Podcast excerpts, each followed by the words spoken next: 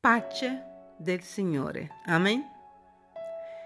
Se si tirasse fuori un pesce dall'oceano e lo si mettesse sulla spiaggia, si vedrebbero le sue squame seccare mentre cerca disperatamente di respirare. Quel pesce è forse felice? Se lo si coprisse con una montagna di denaro, sarebbe felice? No.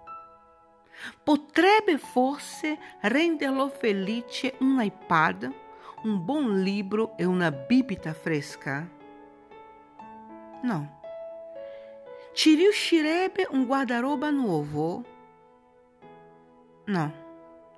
Solo una cosa lo renderà felice, rimetterlo in acqua. Quel pesce non sarà mai felice sulla spiaggia perché non è stato fatto per la spiaggia, è stato fatto per l'oceano.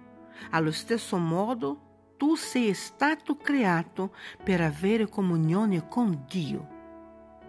Ci sentirai sempre come un pesce fuori d'acqua, non sperimentando mai pace e gioia, fino a quando non troverai Lui.